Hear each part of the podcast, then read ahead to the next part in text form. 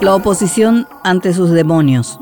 Artículo publicado el 17 de octubre del 2021 por Estela Ruiz Díaz, diario Última Hora, Asunción, Paraguay. El contundente triunfo colorado en las elecciones municipales ha generado un terremoto en las inestables aguas de la oposición, donde recrudeció la disputa caníbal, especialmente en el PLRA, que no logra superar su internismo paralizante. Este es quizá el impacto más importante que se observa al desaparecer la densa humareda de los comicios. Los resultados del domingo pasado confirman el comportamiento no solamente del dirigente, sino del votante colorado, que demostró una vez más su lealtad más allá de las denuncias de corrupción o la visible ineficacia de sus candidatos. La ANR se alzó con más de 160 municipios, sumando 16 más al 2015. En cuanto a las concejalías, mejoró ampliamente los números anteriores, fruto del voto preferencial que finalmente benefició a los partidos tradicionales y castigó la dispersión de los partidos pequeños que no tuvieron la inteligencia y capacidad aliancista.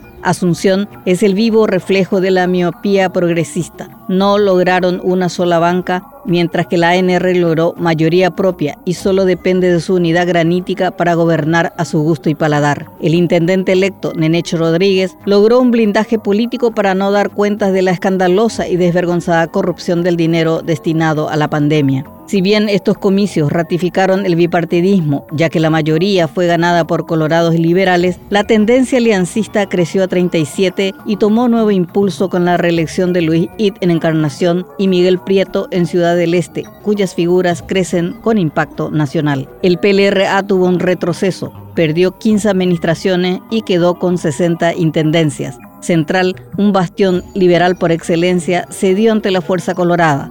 De los 19 distritos, quedó con 10 de los 13 que ostentaba en el 2015.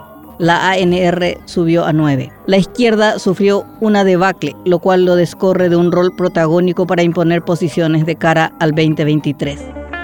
El desbloqueo. La ley del desbloqueo con voto preferencial nació con la intención de reducir la fuerza de la ANR, pero terminó beneficiando a los republicanos, o sea, muy al contrario a la idea original de quienes impulsaron este mecanismo. El politólogo Marcelo Lacchi evaluó que en 30 años de democracia volvemos a una situación de casi bipartidismo perfecto, no solo en Asunción, y que gracias al desbloqueo también el voto crítico ha votado por su partido buscando candidatos mejores. Es decir, aquel Colorado que votaba a la lista opositora porque rechazaba a quienes encabezaban la lista sábana de su partido, hoy tiene el poder de buscar en su lista partidaria los mejores y posicionarlos en forma preferente.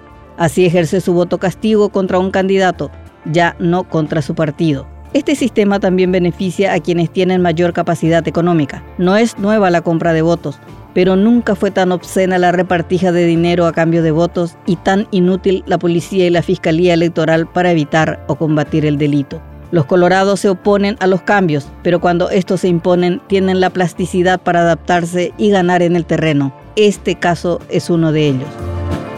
Violencia. El sicariato y las amenazas mafiosas fueron la característica de la jornada electoral y prende la luz roja sobre el necesario debate institucional para evitar que el país desbarranque y se convierta en un narcoestado.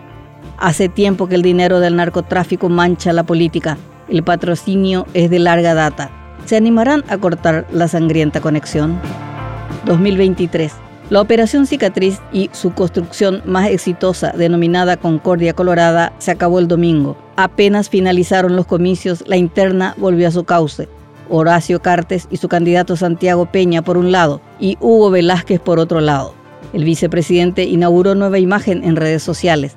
A diferencia de otros presidentes, esta vez Mario Abdo Benítez no será el gran elector. Velázquez no quiere ser el caballo del comisario, sino constructor independiente de su candidatura. En el campo opositor, la situación es más compleja por pantanosa. La derrota en algunos municipios fue aprovechada por los detractores de Efraín Alegre para sacarlo del medio. No es raro que Blas Llano pretenda cortarle la cabeza, pero también cayó en la trampa el líder emergente Norman Harrison, quien fustigó al presidente del PLRA poniéndose del lado de Llano. Si pretendiera ser el candidato liberal, el peor camino que puede tomar el empresario farmacéutico es la confrontación estéril que hace años paraliza el partido. Incluso si se da una competencia con Alegre por la chapa presidencial, el ganador, si ve más allá, sabe que necesitará reconstruir la unidad para liderar un proyecto aliancista. Estas municipales demostraron también que la ANR no es imbatible y que la alianza es la palabra clave como lo demostraron It y Prieto.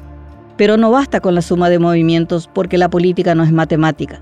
Además de enhebrar voluntades, necesita un candidato que conecte con la gente, sienta sus penurias y despierte esperanzas. Carisma y empatía.